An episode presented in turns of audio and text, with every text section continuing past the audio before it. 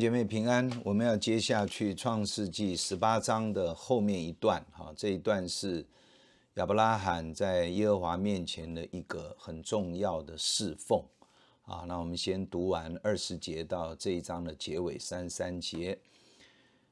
耶和华说：“所多玛和俄摩拉的罪恶甚重，声闻于我，我现在要下去查看他们所行的。”果然竟像那达到我耳中的声音一样吗？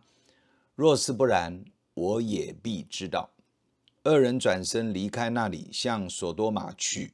但亚伯拉罕仍旧站在耶和华面前。亚伯拉罕近前来说：“无论善恶，你都要剿灭吗？假若那城里有五十个义人，你还剿灭那地方吗？”不为城里这五十个义人饶恕其中的人吗？将义人与恶人同杀，将义人与恶人一样看待，这断不是你所行的。审判全地的主岂不行公义吗？耶和华说：“我若在所多玛城里见有五十个义人，我就为他们的缘故饶恕那地方的众人。”亚伯拉罕说：“我虽然是灰尘，还敢对主说话。假若这五十个艺人短了五个，你就因为短了五个毁灭全城吗？”他说：“我在那里若见有四十五个，也不毁灭那城。”亚伯拉罕又对他说：“假若在那里见有四十个，怎么样呢？”他说：“为这四十个的缘故，我也不做这事。”亚伯拉罕说：“求主不要动怒，容我说，假若在那里见有三十个，怎么样呢？”他说：“我在那里若见有三十个，我也不做这事。”亚伯拉罕说：“我还敢对主说话，假若在那里见有二十个，怎么样呢？”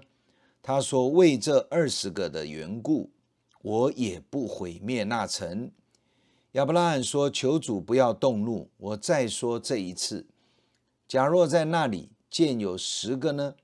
他说：“为这十个的缘故，我也不毁灭那城。”耶和华与亚伯拉罕说完了话，就走了。亚伯拉罕也回到自己的地方去了。呃，我们一起来祷告，天父，我们感谢你，我们赞美你，谢谢你的恩典。愿你施恩的手再一次的从这一段的故事，让我们明白真理上当明白的事情。圣灵帮助我们，奉耶稣基督的名祷告，Amen。好，在这里我们一看见耶和华对亚伯兰说话啊，亚伯拉罕，其实他真的把亚伯拉罕当做他的知心的好朋友。其实神是不必要对亚伯拉罕说这些事，也不需要告诉他的。因为神有绝对的自主权，神有绝对的权柄能力，他不需要谁跟他建议的。他创造万有，统管万有，没有任何人需要给他意见的。他是独一、全能、智慧、公义、圣洁，可畏的至高者。但是耶和华说：“所罗玛和俄摩拉的罪恶甚重，声闻于我。我现在要下去查看他们所行的。”所以这里我们看见神听得见人口里出来的话语，神也听得见人内心思想意图的话语，包括人的意念。神听见天上灵界的声音，也听得见地上人们的声音。当然，神了解、听见我在人面前的声音，也听见我在背后私下所讲的话。亲爱的弟兄姐妹，留意我们人前人后、内在外在在说什么，在想什么。这里其实神告诉我们，其实他都知道，而且他也鉴察。神不但听，还要看，这表示神不会屈枉正直。难道神听了还要下来特别看吗？其实神早就知道一切。所以圣经里面这个记载，只是要让我们这些渺小的人明白，神其实绝不会屈枉正直，他对每一件事情明察秋毫，什么事情都不可能逃过神的鉴察。神是一位公义、赏善罚恶的神，虽然满有丰盛的慈爱，但是他没有按人类的罪恶对待我们，这就显明了他是一位怜悯的神。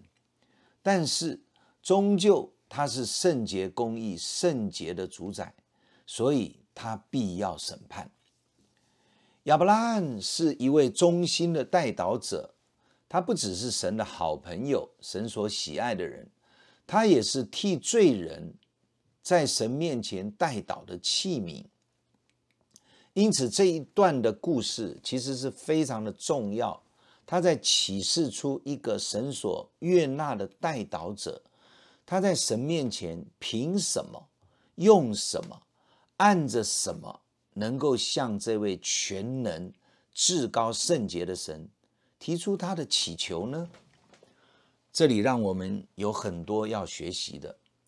这一次，在这段故事里面，我们看到亚伯拉罕有六次向神替这两座罪恶城市的人们代求，其实也写明了另外一个重要的真理，就是如果一个罪恶，无赦之处，如果有人代求，有少数的神认为的义人在其中，向神祈求、祷告，神总是会怜悯，让人有悔改的机会。因此，我们看见亚伯拉罕抓住神是一位垂听祷告，而且怜悯人的神，所以他就壮胆的。一直向神求告神的赦免，不要完全毁灭这两个神说罪大恶极的城市。神的儿女们，我们在神面前其实扮演了很重要的角色。如果没有人带球，可能今天世界许多的城市都不存在了，因为实在是在神面前罪大恶极。我们能够说，现在存在的人的世界里面，很多的城市里面所犯的罪，比当年索多玛、俄摩拉少吗？小吗？我们不敢这样讲。其实可能罪恶越来越大，但是因为有神的教会、神的儿女，在神面前常常为社会、为没有得救的人。为国家、为世界在代求，所以神，我相信他垂听这些的祷告，他怜悯我们所发出的呼求，因此这个世界还有机会回头回转。其实城市确实是犯罪的温床，特别是集体性、组织型的犯罪模式更为明显。当世界的风俗民情、时尚与文化败坏的时候，常常盲从无知的人类就会跟着一步一步的往前走，被洗脑了，思想意念里面渐渐败坏，尽都是恶，毫无良善。创世纪第六章，当时。当然没有现在这么多的人，啊，数目没有可能有这么多。可是圣经记载我们，记载说他已经完全堕落，而且远离神了。当时的人类，圣经记载他们的思想尽都是恶。他没有讲行为，因为行为讲不完，所有的恶行恶状，圣经是记载。耶和华见人在地上罪恶很大，终日所思想的尽都是恶。我很难了解什么叫做思想意念尽都是恶？难道没有一点点的良善跟好意吗？我们很难想象那是什么样的一个状况。但是看第六章之后的大洪水，神不可能容忍这么严重的犯罪。就表示其实是完全败坏了，因为他们完全的远离神，他们活在一个无神、刚硬、啊大胆的啊各种的罪恶形状、思想、意念、言语，这些圣经没有很明细的去形容它，只是告诉我们一件事情：连思想都尽都是恶，那行为就不用谈了。所以，其实我们想象起来非常的可怕。而神用方舟保守了挪亚一家，用大洪水、大洪水灭尽了当时的世界，其实也是一种洗净全地的污秽跟不洁。神所造的起初的大地一切的活物都不应该继续存活了，因为这个世界把起初神看为美好的一切全部污染败坏了。多么可怕与可悲！原来按照神荣耀形象样式所造的人类，也是一切罪恶过犯的执行者，被迷惑与撒旦连结，共同作恶抵挡神。所以到了新约以佛所书二章说，人类随从今世风俗，顺服空中掌权者邪灵，成为了悖逆之子。这就是没有救恩的人类的光景。当年如何，其实现在可能也差不多。日光底下真的没有心事。当年既有，因为堕落到需要被毁灭的严重地步，似乎很难想象。但是我们只能凭信心说，神是不会做错事情的。感谢主的恩典，亚伯拉罕敬拜侍奉神，跟随神的脚步。所以，当耶和华开始要面对该审判的所多玛、俄摩拉的时候，他就开始为地上的罪恶之城代求。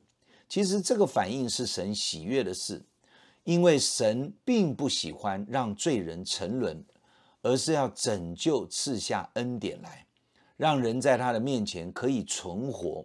所以，他要我们也是应当这样的祷告代求。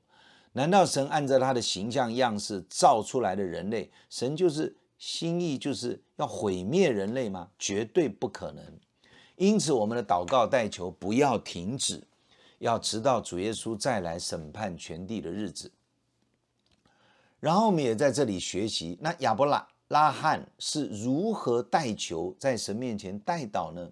有几个值得学习的，我们提出来。第一个。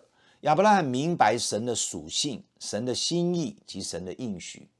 属性指的，例如公义、圣洁、慈爱、怜悯等等；心意指的，神愿意施恩，神要拯救，神也会审判，也会刑罚，神要洁净所有的这一切。而应许就讲到神已经对于他所拣选的人，已经赐下了各样的应许哈。所以，我们的神跟人间偶像神明何等大的不同，他实在是独一的真神。因此，我们需要透过不断的研读、祷告、思想圣经记载的真理，给予神不断的互动，借着圣灵的光照、引导、开启，我们越越来越认识上帝。我们所信奉的主耶稣到底是谁？亚伯拉罕多年经历神的恩典。他知道神是怜悯人的，就好像他知道神怜悯了他和他的全家一样。神的良良善让他不会随意剿灭一个地方，所以亚伯拉罕能够勇敢的为这些罪恶的城市来到神的面前求告神，并不胆怯。所以这是代祷者必须要明白的第一件事情。第二件事情，这里讲到，当神说了这句话以后。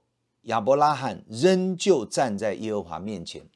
当神宣告这个城市罪大恶极已经达到神的耳中的时候，那糟糕了，没希望了。没有，亚伯拉罕没有这样想。一个代祷者，他必须勇敢的仍旧站在神的面前，为了有一个需要，有一个救恩是否能够来来到而不放弃。这个仍旧站在神的面前，就是一种不放弃啊。不退缩，他知道他如果紧紧的抓住神，是可能有转圜的余地的。当神开始要说鉴察这两个罪恶的城市的时候，亚伯拉罕并没有退去啊，他没有因为自己没事，反正不是我的事，我也不住那里，而不管其他人的遭遇死活，反而他仍旧站在神的面前，等机会为那地代求。这是代祷者最重要的特质，他不顾自己，只为他人的危险挺身而出。今天很多的代祷者，对我来说，服侍三十多年，其实。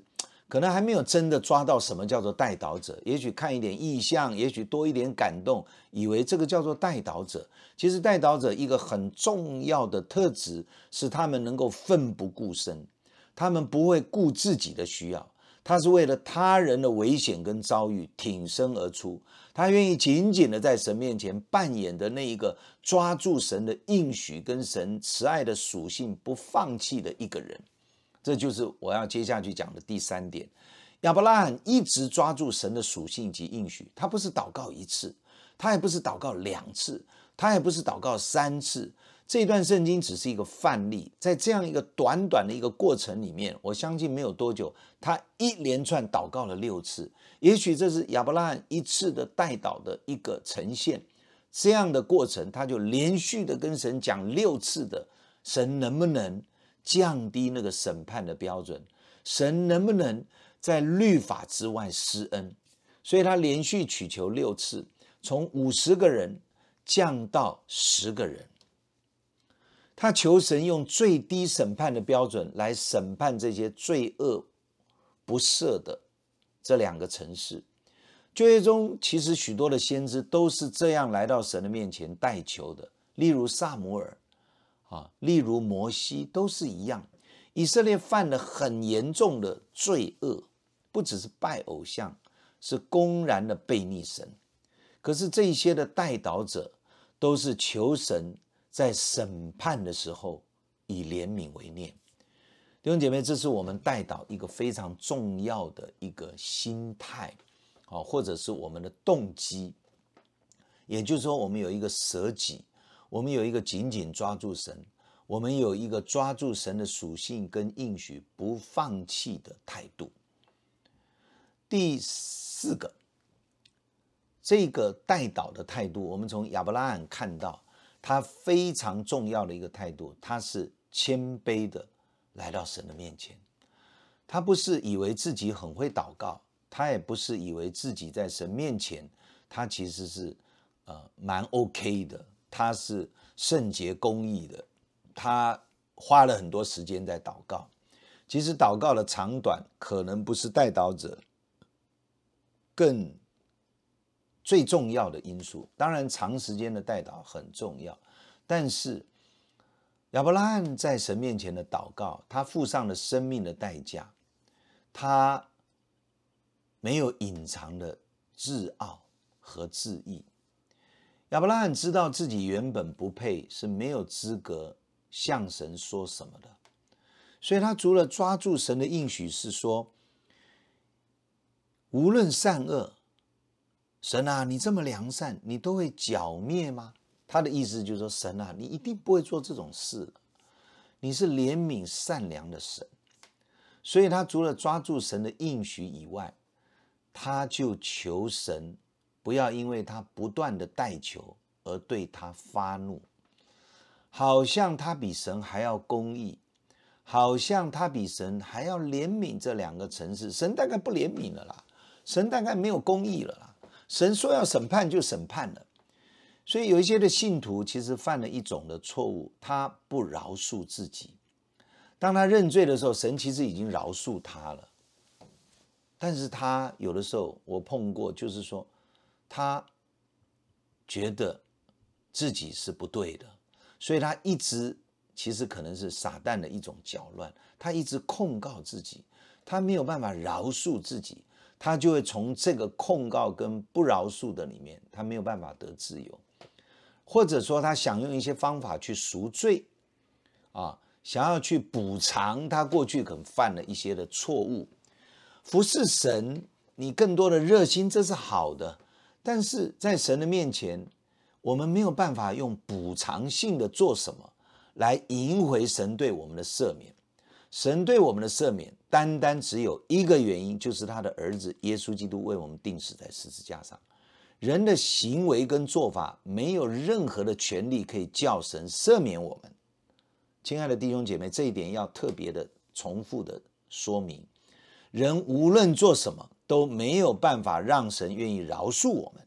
神天父饶恕我们、爱我们，完全是因为他的儿子耶稣基督为我们死在十字架上，我们没有任何的功劳的。所以，如果我们想要用一些方法去补足、将功赎罪，我们对自己的啊、呃、这个错误，我们甚至不能饶恕自己，要想办法去呃呃偿还，其实只是反映出我们的自义跟律法主义而已。比神还公义，想要凭自己的自义去赢回上帝的赦免跟恩典，法利赛人就是这样。其实这是高抬自己，过于神，反而犯的罪更大。求主帮助我们，任何的代祷者自己其实也不完全，也会有犯错的时候。我们都一样，如同但以理，如同撒母耳。他在为人认罪的时候，都是连自己一起认罪。只有一位，他可以说父啊，赦免他，因为他们连自己在做什么都不知道。这位是完全无罪的神的独生爱子耶稣基督。所以代祷者用一个这样子的，连同自己叫做认同性的认罪，这是一个正确的态度。但愿神帮助我们按着神的真理而行，真理在基督里借着圣灵的能力，使我们可以得自由。哈利路亚。好，我们今天大概呃，当然最后还有一点，我们就把它讲完哈。神最后所做的，他还是毁灭了所多玛、俄摩拉。我们在这里提前说，神最后的作为，我们都要同意，不可以认为神太残忍。你看，神还灭掉所多玛、俄摩拉，也。不可以认为神太慈爱不公义。你看，神还拯救那个杀人犯，比如说我们都知道的陈进兴。我们必须学习放下自己的标准，以神的标准为标准。当神说完了最后的底线，十个亿人的时候，神就走了，神就不再跟亚伯兰、亚伯拉罕说什么，就是这两座城连十个亿人都没有，全部都败坏了，应当要把它结束掉。其实，耶稣基督及圣灵都是代求者，直到今天，圣灵用说不出来的叹息为我们祷告；直到今天，耶稣在父神宝座的右边长远活着，为我们代求。圣灵用说不出来的叹息，耶稣用十字架的救恩为我们代求。我们应该抓住神的心意，因为神不愿一人沉沦，审判还没有来到，不是单言，乃是神宽容。我们对这位大而可畏、圣洁尊荣的神，当然不可轻慢。我们种什么就收什么。我们也相信神的慈爱永远长存。只要能够拯救，神总是用各样的方式，甚至牺牲了他的儿子，领让我们可以领受十字架的救恩。我们一起来祷告，天父，我们献上无比的感恩。我们算什么呢？借着耶稣基督，你让我们有得救的机会，不但拯救我们脱离罪和死亡、阴间审判的权势，主啊，让我们可以反而成为天父的孩子，这是多大多大的救赎的恩典！主啊，我们一辈子都在这个救恩的里面蒙福被保守，主啊，我们侍奉你是理所当然的。并不是用这个来换取你对我们的恩典，恩典是白白赐给我们的。只要愿意，只要相信，都可以得着。把荣耀、颂赞、感谢归给你。愿主垂听我们感恩的祷告，奉耶稣基督宝贵的圣名，阿门。神祝福我们。假如你喜欢我们的分享，欢迎订阅并关注这个频道。假如你从今天的分享中得到帮助，欢迎你分享给更多的人，愿上帝赐福给你，阿门。